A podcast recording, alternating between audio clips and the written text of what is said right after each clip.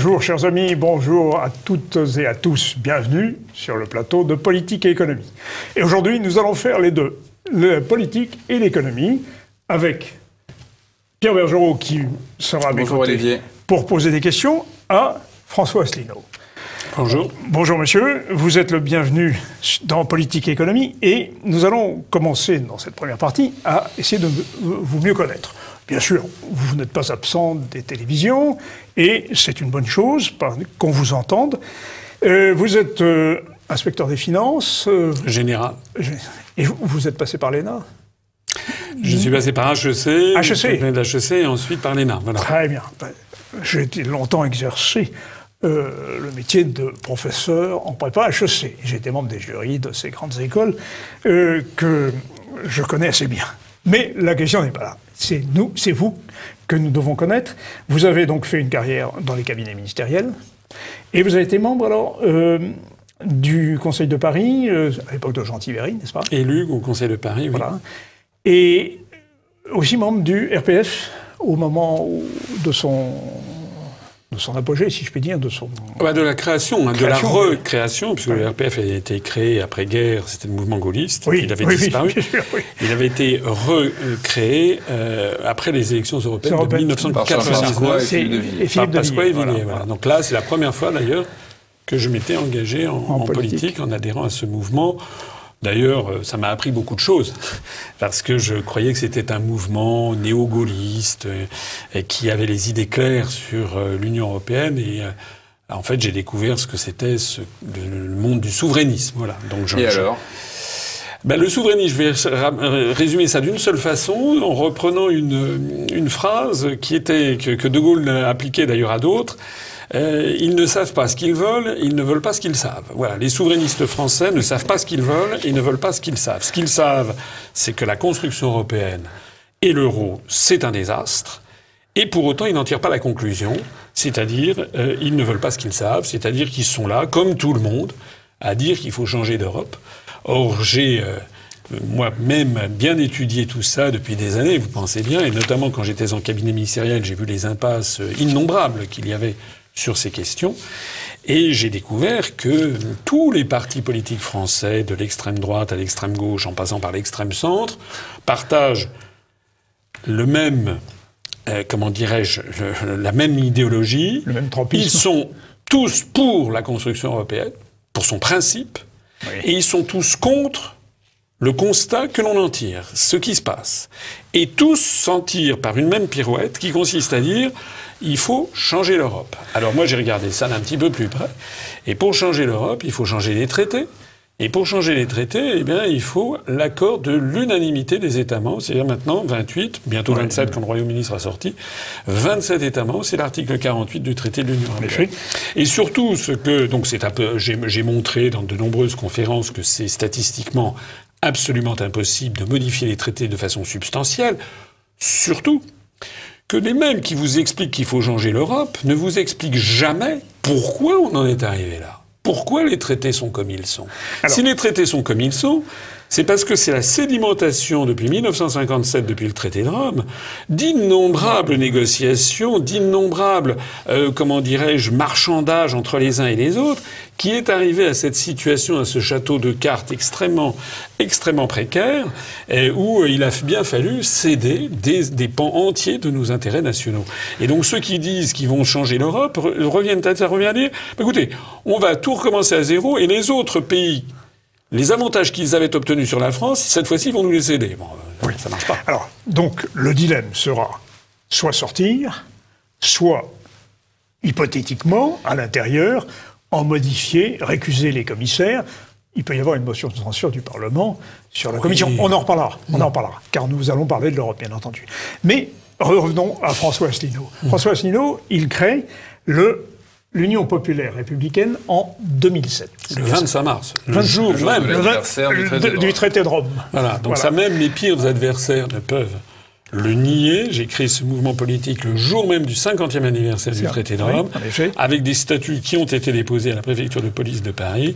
Euh, C'est inscrit dans les statuts de l'UPR. L'objectif étant de sortir de l'Union européenne et de l'euro. François Asselineau, pourquoi n'avez-vous pas créé votre parti plus tôt Sachant que voilà, la délégation de souveraineté du traité de Maastricht avait été faite 15 ans plus tôt, donc voilà, entre, entre, 2000, entre 92 et 2007, 15 ans, c'était quand même. Donc pourquoi, pourquoi aussi tard? Alors, euh, d'abord parce que euh, moi, je n'avais pas vocation à être un responsable politique. Moi, je n'étais pas, quand j'avais, quand j'avais 20 ans, je, je m'intéressais un peu à la politique, mais c'était pas quelque chose qui me passionnait. Euh, lorsque, après avoir fait HEC, j'ai préparé le concours de l'ENA, mon objectif était de sortir au Quai d'Orsay. J'aurais voulu, mon rêve était d'être euh, un jour ambassadeur au Japon. Voilà. Donc c'était, je n'avais pas vocation à, faire de la politique. Il se trouve que je suis trop bien, si on peut dire, sorti de l'ENA. Je suis sorti vice-major. Et comme vous le savez, à ce moment-là, on peut prendre les grands corps de l'État. J'ai pris l'inspection générale des finances qui correspondait à ma formation d'HEC. Et ensuite, comme M. Pichon le rappelait à l'instant, euh, j'ai fait du cabinet ministériel euh, dans le gouvernement Balladur euh, sous la cohabitation. J'étais auprès de M. Gérard Longuet, ministre de l'Industrie et du Commerce extérieur. Et puis donc de 93 à 95. Et ensuite, j'ai été dans le gouvernement Juppé 1 et Juppé 2, successivement directeur de cabinet de Mme de Panafu, ministre du Tourisme, et ensuite auprès de M. Hervé de Charette, ministre des Affaires étrangères. Et c'est là, en voyant ce qui se passait dans, dans les cabinets ministériels, en découvrant au jour le jour, que je me suis dit que ça n'allait pas. Est-ce qu'il y a eu un déclencheur? Est-ce qu'il y a eu quelque chose qui vous a vraiment poussé à, vous dire voilà, je veux créer un parti politique parce que, tout ce que je vois me enfin, dégoûte ou me déplaît Disons que c'est, vous savez, je crois que c'est Oscar Wilde qui disait que la vie n'est qu'une lente désillusion. C'est-à-dire que euh, bon, euh, moi, en 1979, quand j'étais à HEC, j'étais très pro-européen. Pour les élections européennes, j'avais voté pour la de Mme Simone Veil. J'étais très pro-européen. En 92, déjà, j'avais changé. J'avais été très sensible à la campagne de Philippe Séguin en 92. J'avais été également très sensible au verrouillage médiatique insensé qu'il y avait eu en faveur du oui. Donc j'avais déjà voté non. Mais après, dans les années 90, j'ai fait du cabinet ministériel. Et là, je me suis dit, mais c'est pas possible.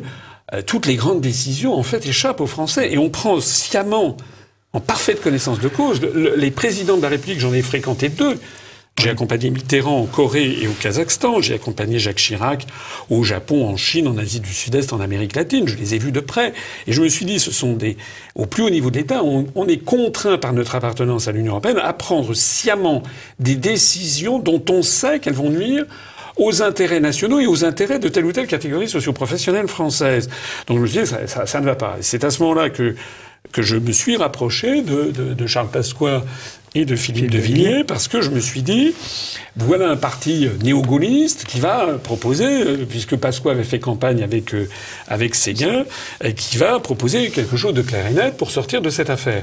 Et comme je le disais à l'instant même, euh, j'ai découvert ce que c'était que les souverainistes, c'est-à-dire que j'ai découvert auprès de M. Pasqua et de ces gens-là que ben, oui, on critiquait, on critiquait, mais on proposait toujours des choses qui n'aboutiraient à rien. Et c'est là, finalement, effectivement, en 2007 que je me suis dit, bon ben voilà, je, c'est un peu euh, peut-être un, un, pari extraordinaire. Je me suis dit au moins, j'ai regardé sur toute la scène politique française. Nicolas Dupont-Aignan, par exemple, c'est ça aussi qui vous a empêché de Dupont-Aignan, je l'avais rencontré. Donc lui, euh, euh, il m'avait dit, il dit, oui, oui, vous avez bien raison, mais il faut avancer masqué, enfin, etc. D'ailleurs, le discours de M. Dupont-Aignan depuis des années, c'est euh, on reste dans l'Union européenne, mais on va faire l'Europe de ci, l'Europe de ça. Le Front National, par ailleurs, euh, avec lequel je me partageais, il y avait un certain nombre de choses sur lesquelles je n'étais pas d'accord, mais même le Front National, contrairement à une légende, j'ai bien regardé, regardé les professions de foi du Front National, depuis des décennies, Jamais le Front National n'a clairement proposé de sortir de l'Union européenne de l'euro. Ça fait 35 ans qu'il y a des députés Front National au Parlement européen. Est-ce que vous les avez déjà entendus dire qu'il fallait sortir de l'Union ah, européenne et de l'euro? Marine Le Pen, euh, face à Macron, a quand même payé très cher le fait d'annoncer qu'elle était favorable à la sortie de l'euro. Oui, mais c'était toujours, d'abord, d'abord, je pense, je, ne voudrais pas être, être comment dirais-je, désagréable. C'est après des négociations avec Bruxelles. Je pense que Madame Le Pen, d'abord, ne connaît pas bien le sujet techniquement. Deuxièmement, c'était toujours des, des, phrases de chèvre-chou, si vous voulez. Il fallait renégocier, puis c'était à la fin, ici et ça. En fait, Monsieur Mélenchon ne dit finalement pas autre chose. Je reviens à ce que je disais tout à l'heure. Nous avons affaire à des gens qui disent, on reste dans l'Union européenne, et puis on va, on va renégocier. Et par ailleurs, par ailleurs, tout ça prouve le principe même de la construction européenne. Or, moi, je suis arrivé à la conclusion que c'est le principe même de la construction européenne qui est erroné parce que il n'est pas vrai que la France a des intérêts vitaux, fondamentaux avec l'Estonie, la Lettonie, Chypre, la Slovaquie, la Hongrie, la Bulgarie, qui seraient évidemment supérieurs à ceux qu'elle peut avoir avec euh, le Canada, euh, la Tunisie, le Maroc, le Sénégal, le Liban, la Syrie. Ça n'est pas vrai. Voilà. Et en disant cela, euh, vous, vous, dites au fond qu'on ne peut pas faire un État européen et qu'il s'agit seulement d'une civilisation. Et que vous, vous entendez bien développer des relations fortes avec d'autres pays. Vous évoquiez le Sénégal, par exemple. Avec le monde entier. Voilà. Mais alors, je posais sur ce plateau la même question à des universitaires, et alors je leur demandais. Donc pour vous, l'Europe, c'était la pensée du général de Gaulle, et viciée dès le départ. Il n'y a pas eu un moment où, par exemple, Maastricht, où elle a commencé à diverger comme un réacteur nucléaire diverge, si je puis dire. Vous pensez que c'est dès l'origine Alors, j'ai fait une conférence sur Internet que les auditeurs peuvent aller voir parce qu'elle dure 4 heures, où j'explique, qui s'appelle Qui gouverne la France et l'Europe, et où j'explique quelle a été la pensée de De Gaulle dans les années 60. C'est un petit peu compliqué à comprendre. De Gaulle avait compris qu'en fait, L'Europe fédérale serait forcément sous commandement américain, il l'avait dit, et lors de sa conférence de presse du 15 mai 62, il l'avait dénoncé, sans citer les États-Unis. Et ce jour-là, les ministres MRP du gouvernement ont claqué la porte. Et De Gaulle s'est retrouvé, ça on oublie toujours, il s'est retrouvé, pour qu'il ait une, majorité parlementaire, il fallait absolument qu'il fasse alliance, puisque les communistes lui refusaient une alliance, il fallait qu'il fasse alliance avec l'équivalent de ce qu'est aujourd'hui euh, l'UDF ou le MoDem, voilà, c'est-à-dire le MRP, c'est-à-dire des pro-européens.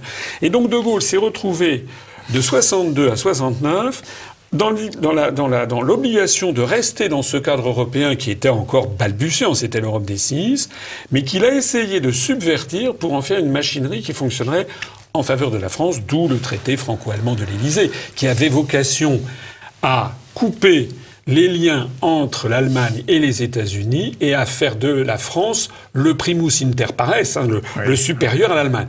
Vous voyez que Macron vient de faire exactement l'inverse. On avait le traité l'Élysée, là on a le traité de la chapelle, et maintenant c'est nous qui passons sous les fourches codines de l'Allemagne. Alors nous allons faire une pause, François Asselineau, et nous allons revenir sur l'actualité. Parce que si je vous comprends bien, euh, au fond, la crise que nous vivons aussi en France aujourd'hui a largement ses origines dans les choix européens qui ont été faits. Alors qu'on a souvent tendance à considérer que c'est une crise franco-française et qu'elle n'a pas de source en Europe.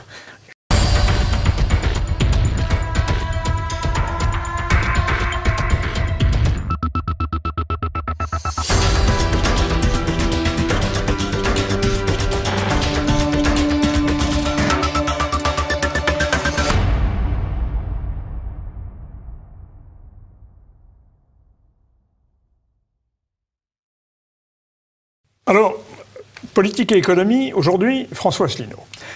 Alors, François Asselineau, il faudrait qu'on vous entende sur la question qui soulève, euh, qui agite la France euh, assez gravement, il faut bien le dire. Euh, la crise des Gilets jaunes, pour faire court, parce que la crise est profonde, elle est réelle. Mais comment la voyez-vous Comment l'analysez-vous Et comment surtout pouvons-nous espérer en sortir? C'est la question. Est-ce qu'il faut en sortir? Bah, une crise, c'est toujours un moment décisif. Donc euh, on en sortira forcément. Peut-être pas par le meilleur scénario. Ça, c'est vous qui nous le direz. Alors, crise, crise ça vient du grec, hein, crise, c'est-à-dire jugement. C'est un jugement. Oui, ça donne Moi, je, critère. Voilà, exactement. Moi, ce que je pense, c'est que, euh, en fait, on a un vase qui s'est rempli, rempli, rempli, rempli, rempli, rempli. Puis il y a eu l'affaire euh, de la taxation sur l'essence, etc., qui a été la goutte d'eau qui a fait déborder le vase. En réalité, les Gilets jaunes, c'est qui? En fait, c'est le peuple français. Vous n'avez pas une idéologie particulière derrière les gilets jaunes. Vous n'avez pas, vous avez des gilets jaunes qui sont de gauche, vous en avez de droite, vous en avez du centre, vous en avez qui portent des sujets sociétaux, par exemple euh, la peine de mort. Euh, vous en avez d'autres qui portent des sujets euh, économiques, par exemple, je sais pas, la nationalisation des banques, la suppression de l'ISF. Vous en avez des troisièmes qui portent des sujets de nature constitutionnelle, le RIC, etc. En réalité, ce qui est actuellement sur la table, c'est que les Français ne supportent plus en définitive de constater, même s'ils n'osent pas se l'avouer encore très clairement, que nous sommes devenus une dictature. Voilà. C'est-à-dire que c'est une dictature démocratique d'apparence. On vote à droite, on vote à gauche, mais en réalité, on a toujours la même politique qui est imposée, et les Français ne comprennent pas. Et pourtant, Emmanuel Macron a joué là-dessus. Oui. Puisqu'il a, il a fait du dégagisme, il a dit ni droite ni gauche, etc. Et il a joué sur ce besoin des Français. Oui, parce que les Français, y a, moi, il y a un vrai drame en France que je, contre lequel je lutte depuis bientôt 12 ans, depuis que j'ai créé l'UPR c'est que la, grande, la grande majorité des Français n'ont pas encore compris la relation de cause à effet qu'il y a entre notre appartenance à l'Union européenne et à l'euro et les politiques qu'ils subissent et qu'ils rejettent. Ils sont tous là à incriminer toujours Macron, avant c'était Hollande, avant c'était Sarkozy, ou bien c'était Valls, ou bien c'était... Ils n'ont pas encore vraiment compris que c'est l'Union européenne et l'euro qui, qui sont à l'origine. Lors de l'élection présidentielle en 2017, j'ai été le seul candidat, je suis d'ailleurs toujours le seul de tous les responsables politiques français, à expliquer aux Français qui veulent bien m'écouter que chaque année, la Commission européenne publie un rapport des grandes orientations de politiques économiques en vertu de la, c'est l'application de l'article 121 du traité sur le fonctionnement de l'Union européenne, et en vertu de ce rapport, la Commission européenne, alors c'est validé par les chefs d'État et de gouvernement, mais bon, dans la cybernétique euh, administrative européenne, en fait, c'est bien la Commission, qui prépare tout ça. Et chaque année, elle fixe à chaque État, dont la France, toute une série de mesures extrêmement précises qu'il doit faire. Par exemple, en 2015, il y avait la, la, la comment dirais-je, euh, la démolition du droit du travail. Enfin, c'est pas mis comme ça, bien sûr, mais c'est, il faut euh, facile, en gros, aller vers la fin du CDI. Il faut commencer à privatiser la SNCF. Alors, c'est pas mis comme ça, mais c'est mis en concurrence. Il faut commencer à privatiser EDF. Il va falloir supprimer l'impôt de solidarité sur la fortune. Il va falloir s'attaquer aux retraites, etc. Lors du 21 avril 2017, le dernier débat qui a eu lieu avant le premier tour, c'était j'étais devant Madame Léa Salamé et devant Monsieur Pujadas. Tous vos, vos, vos téléspectateurs pourront aller vérifier que j'ai été le seul à le présenter. J'ai présenté un rapport. J'ai dit voilà, si ça n'est pas moi qui suis élu, voilà ce que sera la politique. Et j'ai dit moi, ce que je propose aux Français, c'est de déchirer le rapport. Allez le regarder, ça va faire deux ans. Toute la suite des événements m'a donné raison. Et donc le problème des Gilets jaunes, c'est qu'ils sont en train progressivement de réaliser que, en fait, Macron, ça n'est jamais, si vous voulez, que le commandant de bord d'un avion dont le plan de vol est déjà fixé avant même qu'il prenne les commandes. C'est ça le problème. C'est une, belle image, en effet. Il y a certainement de cela. Est-ce que, pour autant, on peut rejeter toute la responsabilité sur l'Europe? Parce que Macron a été élu, euh, par des forces qui n'étaient pas spécifiquement européennes. On sait très bien le rôle de la finance. Lui-même venait du monde de la finance. On sait très bien aussi euh, l'appui qu'il a reçu de la haute administration, que vous connaissez bien. Car euh, comme il n'a plus beaucoup, il n'a pas beaucoup d'élus représentatifs, il n'a pas d'implantation, il est obligé de s'appuyer massivement sur la haute administration, laquelle est fortement pénétrée par la haute finance. Alors, euh, d'abord, moi, je voudrais rappeler ici, enfin, c'est mon sentiment profond, que l'élection présidentielle de 2017 a été faussée. Moi, j'ai eu droit à 1% du temps de parole. Macron a eu au moins 10 fois plus de temps que moi, sans compter des dizaines. Il a eu plus de 100 couvertures de magazines. C'est-à-dire qu'il y a des gens qui me disent parfois, oui, mais vous comprenez, vous n'arrivez pas à convaincre les Français. Ah bon? Mais moi, les Français qui m'écoutent, souvent, ils sont très convaincus. Vous savez qu'actuellement, depuis l'affaire des Gilets jaunes, on a tous les jours des dizaines d'appels téléphoniques à l'UPR, au siège de notre mouvement, et beaucoup de gens qui appellent et qui disent Je découvre M. Asselineau. Je ne le connaissais pas. J'ai pourtant été candidat à l'élection présidentielle. Ça veut dire que quand j'ai été candidat, vous rappelez ce qu'ont fait les grands médias? Ils ont dit il y a cinq grands candidats, il y a six petits. Donc déjà, pour 80% des Français qui s'intéressent pas spécialement aux questions de politique, les petits, candidats, ils n'y ont même pas porté attention. Ils ne se sont focalisés que sur les grands candidats, les cinq qui, paraît-il, c'était Macron, Hamon, Fillon, Mélenchon et Madame Le Pen. Voilà. Et les autres, ils ne les ont pas regardés. Donc on est, ah, j'ajoute à ça que lorsqu'il y avait des débats, des, commentaires sur l'élection présidentielle, il n'était jamais question de moi. De même qu'aujourd'hui même, d'ailleurs. Il n'est toujours pas question de notre mouvement politique l'UPR, du fait que nous allons avoir une liste aux élections européennes. Il n'est toujours pas question du fait que notre mouvement politique, désormais, a le site le plus consulté de tous les partis politiques français, upr.fr, que nous avons dépassé les 33 800 adhérents. Nous sommes beaucoup, beaucoup, beaucoup plus puissants que beaucoup de partis politiques dont on entend parler dans les médias. Les réseaux sociaux, pardon, Ouais, allez-y, pardon, allez-y. les réseaux sociaux attestent en effet cette montée en puissance. Ça, on le voit de façon totalement extérieure, je le constate sur les réseaux sociaux. Depuis le 21 avril C'est assez 2017, frappant. depuis plus de 21 mois, j'ai eu droit à 0 heure, 0 minute et 0 seconde. Ni moi, ni aucun autre responsable de l'UPR n'a jamais été sur toutes les chaînes de radio et de télévision publiques. Je vois qu'il y a une dame qui s'appelle Madame Levavasseur, Oui. des Gilets jaunes, qui a Oui. eu d'un seul coup Oui. une publicité, mais sans commune mesure avec ce que j'ai jamais eu moi, alors que qu'elle est sortie d'un chapeau. euh, Asselineau, est-ce que vous redoutez euh, cette liste de Madame Levavasseur et éventuellement euh, d'autres candidats qui éventuellement pourraient euh, siphonner euh, les voix qui pourraient aller euh, jusqu'à vous Alors moi je pense que M. Macron est très ennuyé parce qu'il est entre le marteau et l'enclume. C'est-à-dire le marteau, c'est toute l'oligarchie qui a assuré son élection et qui maintenant Exactement. lui oui. dit de faire ce pourquoi ils l'ont élu, ils l'ont fait élire. C'est une élection qui n'a pas été vraiment démocratique, ça a été une élection médiatique. Donc maintenant, c'est un pacte faustien, vous savez, comme dans Goethe. Faust dit je te donne le pouvoir et l'argent, mais maintenant tu es ma créature. Donc cette oligarchie l'a catapulté à l'Élysée en manipulant les médias, puis maintenant le force à faire des choses. Et puis maintenant, il est confronté au problème des gilets jaunes, et donc il essaye de le diluer, de le diviser, diviser pour régner. Donc on suscite la liste de Monsieur Lalanne, on suscite la liste de Madame Levavasseur. Paraît-il que Bernard Tapie, paraît-il, serait, Serait derrière, derrière, oui. etc., etc. On fait un grand débat. Le grand débat, c'est une plaisanterie. Monsieur Macron, c'est pas un grand débat. Il fait campagne, d'ailleurs, aux frais de l'État, pour- gratuitement. gratuitement aux frais d'État, ce qui est- tombe sous le coup de la loi. Il fait campagne, c'est lui qui fait les questions et les réponses, et les gilets jaunes auxquels il est censé euh, re- répondre ne sont pas admis à venir euh, dé- débattre avec lui, sauf deux, trois comparses qu'on a revêtis d'un gilet jaune. Donc, euh, moi je pense qu'effectivement, M. Macron va tout faire pour essayer de diluer ça avec par ailleurs des violences policières qui sont quand même sans commune mesure depuis des décennies, et pour faire peur aux gens, et peut-être qu'il va nous sortir prochainement d'un chapeau, un, un référendum. référendum sur toute autre chose, pour que, parce que Macron, il a peur des élections européennes. Il a peur parce que normalement c'est le vrai sujet, c'est les élections européennes. Et nous on y va. Il y a certaines personnes qui disent bah vous voulez sortir de l'Europe, pourquoi vous allez aux élections européennes? Mais c'est- bien. Si on parle pas de l'Europe au moment des élections européennes, quand est-ce qu'on est en parlera?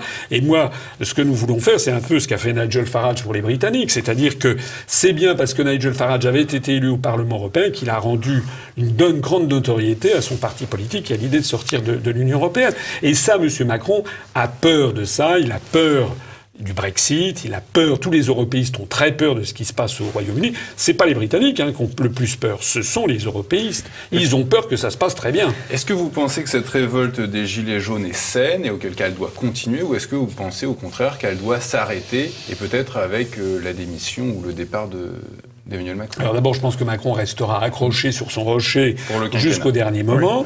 Mais ce que je pense, c'est que moi, je, si j'avais un conseil à donner aux Gilets jaunes, c'est de continuer avec le plus pacifiquement possible, tous les samedis, tous les samedis, parce que ce sont des gens qui ont un problème de pouvoir d'achat. Ils ne peuvent pas euh, se permettre de prendre une, une- une grève. Non. Hein, d'ailleurs, le- l'appel à la grève de la CGT n'a pas bien marché.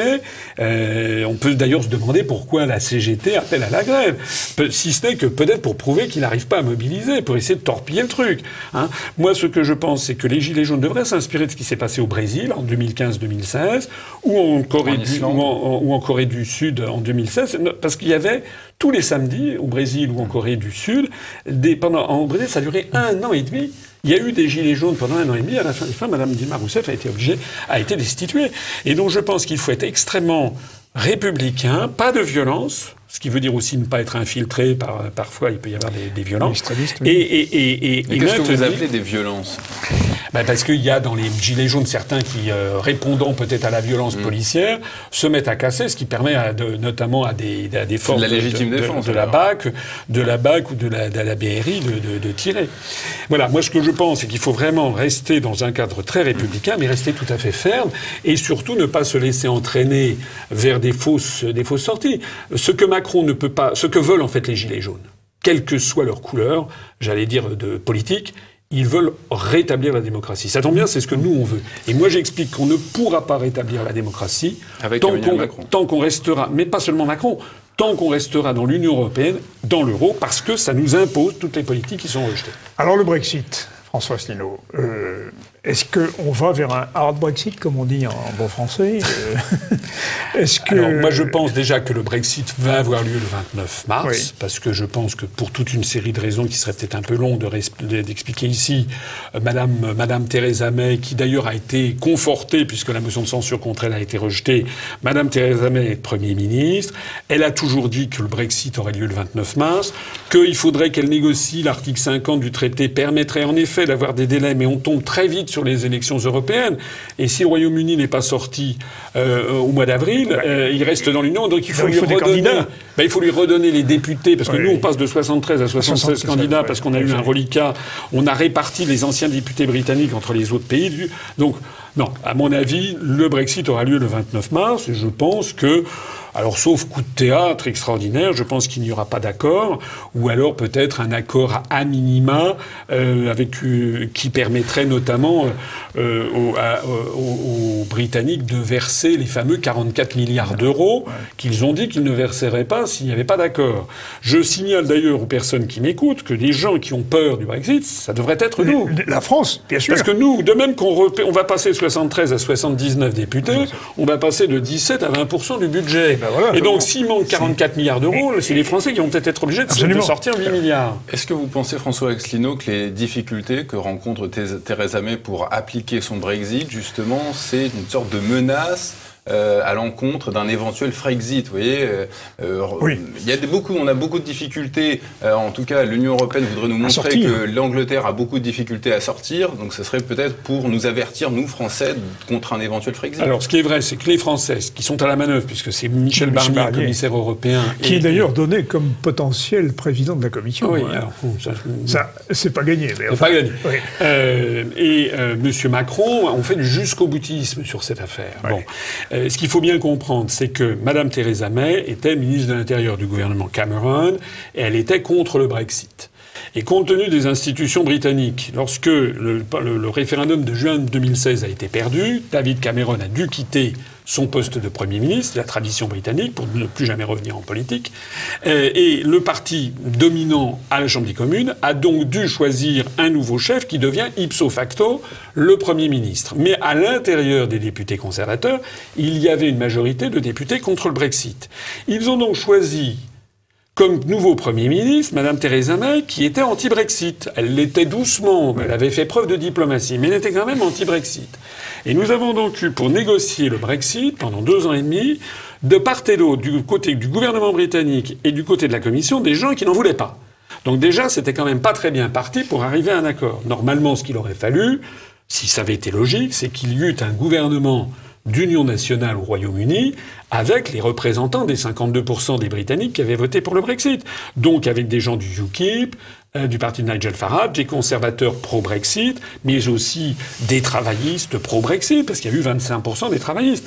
Ça n'est pas ça. Et donc il y a eu cette espèce de vice de départ où l'on a reproché un peu au Royaume-Uni, Madame Theresa May d'être comme Pénélope dans, dans l'Odyssée, vous savez, qui tricotait, qui faisait elle sa détricote surtout qui, détricotait la nuit, ce qu'elle avait négocié le jour. On voit bien que Mme Theresa May n'a pas poussé son avantage. Le résultat, c'est qu'elle a proposé un accord qui a été jugé inacceptable finalement par tout le monde. Elle a mécontenté tout le monde.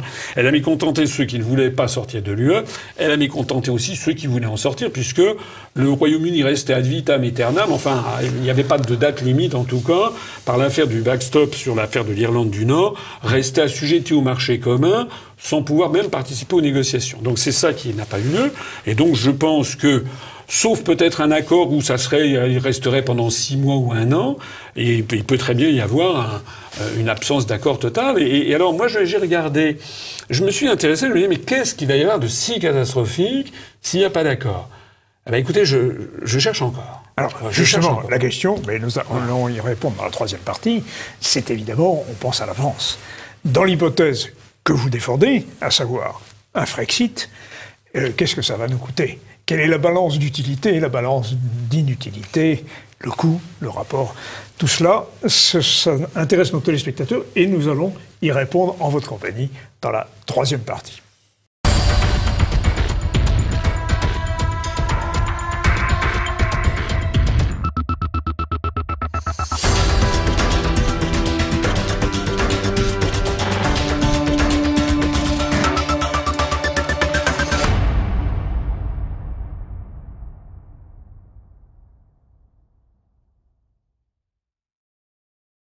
Alors, chers amis, nous revenons de l'autre côté du Channel, puisque la Grande-Bretagne va quitter euh, l'Union européenne.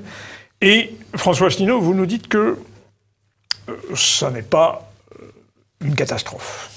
Pour le Royaume-Uni? Pour, la Royaume Royaume Écoutez, j'ai entendu.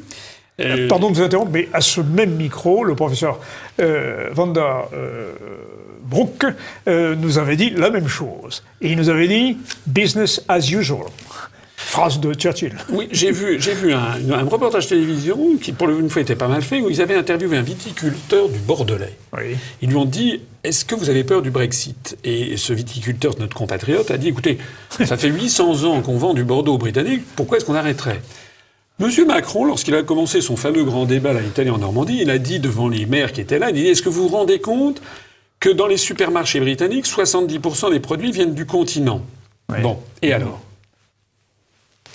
Est-ce que vous croyez qu'un producteur de cognac français, de Bordeaux, euh, des produits de luxe ou de, des produits alimentaires, quand ils reçoivent une commande du Royaume-Uni, ils vont pas ils vont pas l'honorer? Ben, Ils vont, ils vont la vendre. Bien sûr. Ceux qui vont avoir un problème, c'est nous, puisque le Royaume-Uni sortant de l'Union européenne, on va appliquer le tarif extérieur commun de l'Union européenne Voilà. au Royaume-Uni, Voilà. et donc on va appliquer une- un taux moyen de 3% sur le whisky, par exemple. Mais les Britanniques, eux, ont tout intérêt, ils vont, ils vont continuer. Monsieur à acheter. Monsieur Macron a dit aussi, euh, est-ce que vous vous rendez compte, les compagnies aériennes Mais qu'est-ce qui va se passer? Le jour, le 30 mars, le lendemain du Brexit, qui est à 23h, le 29 mars à 23h heure de Londres, est-ce que vous croyez vraiment que la compagnie Japan Airlines qui fait Tokyo-Londres va arrêter ses avions pour ne pas se poser? Ou la, la United pour aller à Birmingham? Même Air France? Il y a des plans de vol, il y a des, il y a des, il y a des comment dirais-je, des autorisations aériennes, des droits de trafic qui vont pas être remis en cause. Qu'est-ce que, écoutez, ça me rappelle exactement ce qui s'est passé en Suède le 15 septembre 2003. Pendant tous les premiers mois, les neuf premiers mois de 2003, on a chauffé à blanc l'opinion publique suédoise parce qu'il y avait un référendum pour adopter l'euro. Oui.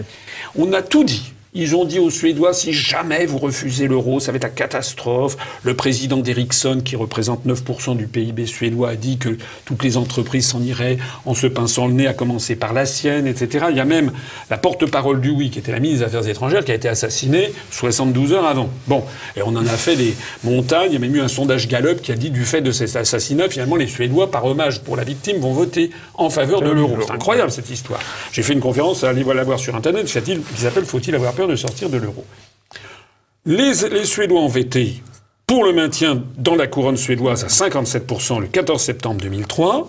Et le 15 septembre, le lendemain, qu'est-ce qui s'est passé? Ben, Ils ont ouvert leur volet, il y avait toujours le port de Stockholm et le soleil.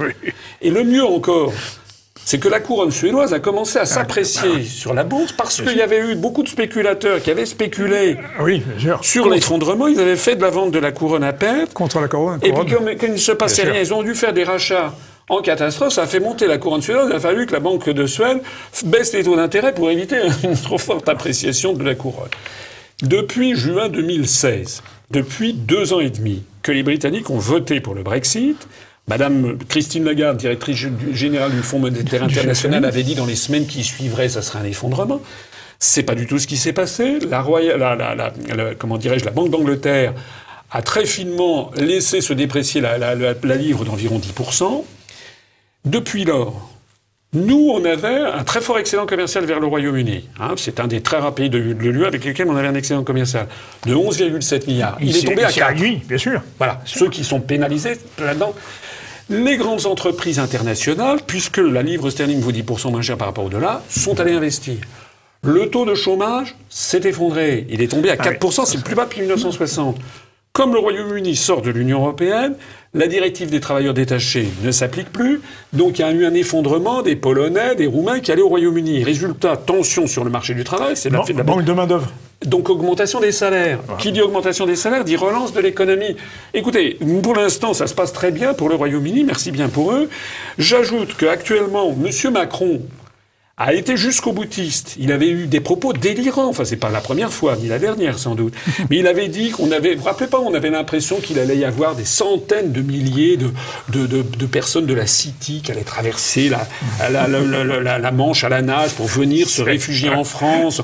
Il avait annoncé 200 à 300 000 qu'on allait accueillir. Il avait déroulé le tapis rouge. Il avait déroulé le tapis rouge. La, finance viendrait s'installer à Paris. Rien. Rien ne s'est passé. Le Financial Times, qui avait annoncé lui-même 200 à 300 000 emplois perdus à la City en 2016. En juillet 2018, donc l'année dernière, deux ans après, ils ont fait une analyse, ils sont allés voir toutes les banques de la City. Ils ont dit, bon, en fait, de 200 à 300 000 emplois perdus, ça sera peut-être, peut-être 2 à 3 000. Un facteur 1000 en moins. Et puis en réalité, Google a installé son nouveau siège au Royaume-Uni. Vous avez également Boeing qui vient d'ouvrir une nouvelle usine. Et puis, qu'est-ce qu'on découvre? On découvre que le Royaume-Uni, sortant de l'Union européenne, il recouvre sa zone économique exclusive en matière halieutique, ah tout l'Atlantique Nord. d'exclusivité Ce sont les pêcheurs de Boulogne-sur-Mer qui maintenant sont extrêmement angoissés. C'est-à-dire que les Français ont voulu saboter, ils ont voulu punir le Royaume-Uni. En fait, ils se sont tirés, ils nous ont tiré une balle dans le pied. Vous avez évoqué Boeing, qui s'installe aux îles britanniques. Monsieur Anders, le patron de Airbus, a fait une déclaration inverse. Il vient de déclarer qu'il y avait une menace sur l'emploi euh, et sur les usines Airbus installées en Angleterre, parce que l'Angleterre a été pionnière, elle a, participé à la naissance euh, de l'Airbus. Alors, c'est de l'intox? Qu'est-ce que oui, moi je pense que c'est de truc. La réalité, c'est qu'il y a beaucoup d'échanges interentreprises entre l'Union européenne, enfin entre les pays d'Europe continentale et le Royaume-Uni. Par exemple, en matière automobile. Alors, Madame Merkel, elle a très très peur de ce qui peut se passer, c'est avec un Brexit sans accord à cause de, à cause de Mercedes. Parce que par ailleurs, le, Royaume-Uni est un très gros acheteur de, de Mercedes-Benz. En fait, vous avez des entreprises qui font fabriquer des choses au Royaume-Uni, qui les réimportent, etc. Les grandes entreprises même n'ont pas intérêt n'ont pas intérêt à, couper les ponts. Et puis d'ailleurs, euh, soyons sérieux, vous me parliez du, Frexit, mais le Royaume-Uni va se retrouver dans la même situation que 160, 165 ou 160 pays du monde. Il y a 193 pays à l'ONU, il y en a plus de 160 qui ne sont pas euh, dans, euh, dans, dans l'Union européenne la Suisse n'est pas dans l'Union européenne. Bah, vous voulez, euh, on va en Suisse, allez-y. C'est un pays tout à fait ouvert sur l'étranger, qui a une monnaie, qui se porte très bien. Alors justement, François Asselineau, ce fameux Frexit, cette sortie de la France de l'Union européenne, c'est la mesure phare de l'UPR. Évidemment, la France est un pays membre, en tout cas fondateur de l'Union européenne avec l'Allemagne. Si la France sortait de l'Union européenne, je, pense en tout cas sereinement que l'Union européenne mourrait euh, avec, euh, avec cette sortie. Est-ce que vous pensez, euh, lors de cette sortie, vous concerter avec l'Allemagne, sachant que l'Allemagne est le premier bénéficiaire de l'euro? En tout cas, euh, euh, c'est le pays qui a le moins envie de sortir, il me semble, de, cette union. Alors, ce dernier point, ça n'est pas si sûr, parce que l'euro fait bénéficier effectivement l'industrie allemande est très bénéficiaire. Et du point de vue géopolitique, l'Allemagne se retrouve au centre géo, géo, géo bah, comment dirais, géopolitique et, bah, le barycentre, comme on dit en, géométrie, de, de l'Europe. Ça, euh, voilà, l'Allemagne est devenue, on le voit bien, les élites françaises maintenant sont retombées dans un de leurs travers coutumiers, qui est d'être à pied, de, de, en admiration devant, devant, les, devant les, les Allemands. Euh, mais l'Allemagne, elle est quand même très inquiète de l'évolution de l'euro parce que, comme vous le savez peut-être si vous avez suivi notamment nos analyses sur l'euro, l'Allemagne possède, la Bundesbank possède des, milliards, des, plus de 950 milliards d'euros de créances sur les banques centrales des pays du Sud. Et ils sont extrêmement inquiets que des pays, les, les banques centrales des pays du Sud fassent faillite. Donc l'Allemagne, elle est quand même très très ambivalente sur le sujet. Ils voudraient maintenant, en fait, en fait, vous savez, ils aimeraient bien quitter l'euro, les Allemands, parce que ça leur a bien beaucoup rapporté, mais il y a une menace qui pèse sur les finances publiques, euh, sur les finances publiques euh, allemandes. Euh, pour ce qui concerne la concertation avec l'Allemagne, bien entendu, de toute façon, l'article 50 du traité prévoit justement une concertation. Et si la France sort de l'Union européenne, on représentera, après le départ des Britanniques, 20% du, de, de, de, de l'Union européenne. Il est assez vraisemblable, effectivement, qu'il y aura une espèce de dislocation progressive de, l'Union européenne. Mais vous savez, il y a un jour après. Il y a des gens qui disent, vous vous rendez compte, la France va être toute seule. Mais non, la France va. Est-ce que vous croyez que le Royaume-Uni va être tout seul? Depuis deux ans et demi, le Royaume-Uni a signé des quantités de traités bilatéraux en matière de commerce. Et moi, je l'ai dit au moment des élections présidentielles en 2017, j'avais dénombré 6686 traités bilatéraux ou multilatéraux liant la France au reste du monde. Sortir de l'Union européenne, de l'euro et de l'OTAN, puisque je proposais ça aussi, c'était dénoncer deux traités sur les 6686. Il nous resterait, par exemple, 343 traités avec l'Allemagne. Et donc, nous aurons toujours des liens avec l'Allemagne. On sera toujours membre du Conseil de sécurité des Nations Unies, davantage d'ailleurs que si on reste dans l'Union européenne, parce que le projet de Macron, c'est de fourguer en fin de notre siège au Conseil de sécurité. Absolument. Il faut bien comprendre, les Français ne devraient pas avoir peur de sortir de l'UE, de ni de l'euro, ils devraient avoir peur d'y rester. Parce que si on y reste, c'est notre unité nationale qui est en jeu, faudrait parler de, ce qui se passe en ce moment en Alsace avec le projet de collectivité européenne d'Alsace. Aix-la-Chapelle. Et, il faut le traité d'Aix-la-Chapelle qui prévoit que désormais l'objectif de la diplomatie française, c'est de donner un siège permanent à l'Allemagne. Mais qu'est-ce que nous a donné l'Allemagne en échange? Rien. L'objectif également des Allemands, c'est d'essayer de fusionner nos forces militaires, c'est-à-dire au bout du compte d'européaniser notre force nucléaire, c'est-à-dire que tout ce qui fait de la France une grande puissance et que Charles de Gaulle nous avait légué risque d'être dilapidé. Et, je voudrais m'adresser aussi aux retraités, parce qu'il y a des retraités qui disent oh là là, mais si on sort de, de, l'euro, mes retraites vont être détruites. Mais Ou les prix augmenter. Oui, mais pourquoi ils n'ont pas dit ça lorsqu'on est passé du franc à l'euro? Pourquoi il y a des gens qui disent, vous vous rendez compte, nos, nos, nos, dettes ça va, vont, vont, flamber. Mais pourquoi Pourquoi ils n'ont pas dit ça lors du passage du franc à l'euro? Parce que les médias allait être plus forte. Parce que les médias leur avaient mis dans la tête que l'euro que l'euro aurait toutes les qualités. Ils ont vu ce qu'on pouvait, ils ont vu la suite. Donc ne croyez pas ce que vous disent les grands médias. Nous, nous proposerons aux Français des mesures absolument sûres, notamment pour les retraités, pour garantir leur retraite même en sortant de l'Union européenne. Quant à notre dette, elle sera, ça s'appelle la lex monetae, la loi de la monnaie du pays. Nous passerons de l'euro au franc, comme on est passé du franc à l'euro. Et donc pas de François Asselineau, donc euh, pour les consommateurs, pas d'augmentation des prix, euh, ou dites au-delà de 3%. Oui, j'avais mis ça dans le, dans le projet de, de, programme présidentiel. Vous savez ce qui s'est passé avec le passage à l'euro. On a eu une inflation sous-jacente qui a été maquillée d'ailleurs, qui a été considérable. Ne serait-ce d'ailleurs qu'avec le phénomène des arrondis. Nous, nous avons prévu, quand on sortira de l'euro, de faire un euro égal à un franc. On ne va pas revenir à 6,50. Comme ça, il n'y aura pas d'arrondi. Mais euh, soyez assurés que nous aurons une relance, parce que la sortie de l'Union européenne, c'est pas un objectif en soi, c'est pour permettre de retrouver des politiques. Ça veut dire notamment rétablir le contrôle des mouvements de capitaux, de marchandises et de personnes. Parce que si on n'a pas ça... Via des barrières douanières. Mais, bien entendu. Mhm. Mais si on n'a pas ça, on va continuer, continuer à voir s'effondrer l'industrie française. Les délocalisations découlent directement de 1986 de l'acte unique européen, ensuite gravé dans le marbre du traité de Maastricht de 1992, c'est-à-dire la libre circulation des mouvements de capitaux. Or, actuellement, les pays du monde qui marchent la Chine, l'Asie du Sud-Est, l'Asie du Sud, ils ont un contrôle des mouvements de capitaux. Comme nous, nous avions un contrôle des mouvements de capitaux sous Vincent Auriol, René Coty, Charles de Gaulle, Georges Pompidou, Valéry Giscard d'Estaing et, Mitterrand jusqu'en 86. Si on ne revient pas sur le contrôle des mouvements de capitaux, ça veut dire que c'est la porte ouverte à tous les, entreprises de continuer à délocaliser, parce qu'il faut sortir des capitaux pour construire une usine, même au Bangladesh, et c'est également la porte ouverte à l'évasion fiscale qui nous coûte 80 à 100 milliards d'euros par an.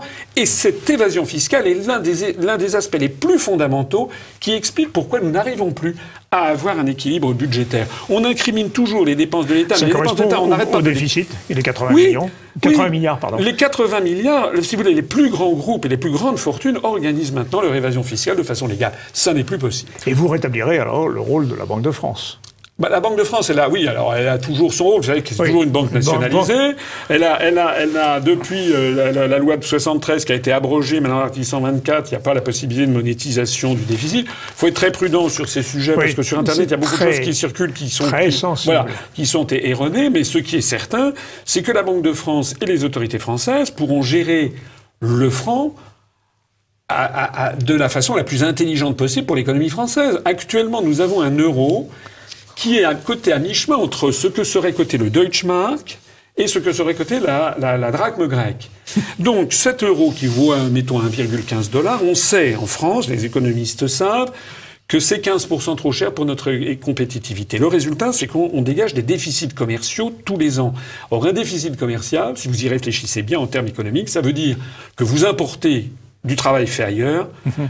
de plus que ce qui est. Donc, vous créez du chômage.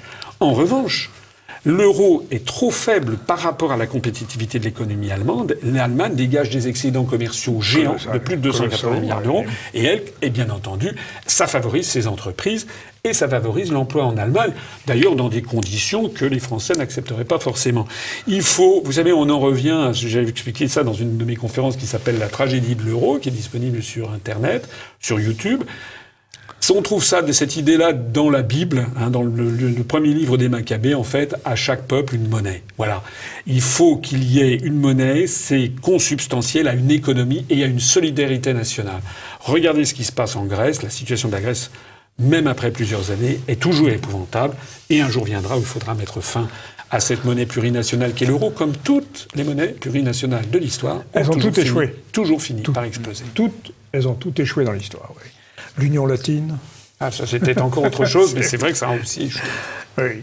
Eh bien, euh, nous arrivons au terme de cet entretien. Merci François Asselineau. Nous n'avons pas exploré tout votre programme. Il y aurait eu beaucoup de choses sur le programme, sur le plan institutionnel, sur oui. le plan. Mais euh, vous reviendrez pour nous parler d'autres programmes. Oui, là, je voudrais simplement dire, vous avez raison, de je vous remercie de le souligner. Notre programme, il y a des gens qui ont fait croire que nous étions monomaniaques, que nous voulions que sortir de l'UE et de l'euro. Non. non, non, Nous avons un programme très précis sur de quantités de choses, y compris en matière culturelle, en matière de francophonie, d'éducation, et aussi en matière constitutionnelle. Nous ne sommes pas pour la sixième République, nous sommes en revanche pour redémocratiser la, la cinquième République avec notamment des référendums d'initiative populaire que je, que je propose depuis maintenant de, nombreuses années, mais aussi une réforme du Conseil constitutionnel, la possibilité aux Français de saisir directement le Conseil constitutionnel, des référendums aussi où le président de la République, lorsqu'il ferait un référendum, soit il s'engage personnellement et s'il est désavoué, il, est, il est démissionnaire d'office, ce, que Georges, ce que Charles de Gaulle s'était ah, imposé, mais rien ne l'imposait. Sans que ce fût la règle. Voilà. Alors que Jacques Chirac ne l'a pas fait en 2005. Moi, j'estime que Jacques Chirac, ayant appelé à voter pour la Constitution européenne en 2005, le nom l'ayant emporté, aurait dû être réputé démissionnaire. Il faut, on peut pas avoir. C'est vrai que la, la Constitution française donnait beaucoup de pouvoir au président de la République, mais il faut que le président de la République puisse rendre des comptes devant les Français, et pourquoi pas d'ailleurs, à partir de, mi, à mi-chemin, un référendum révocatoire, pourquoi pas, moi j'y suis, suis plutôt favorable. Merci, merci François Asselineau. Merci monsieur. Merci beaucoup. Merci Pierre, et chers téléspectateurs, eh bien à très bientôt.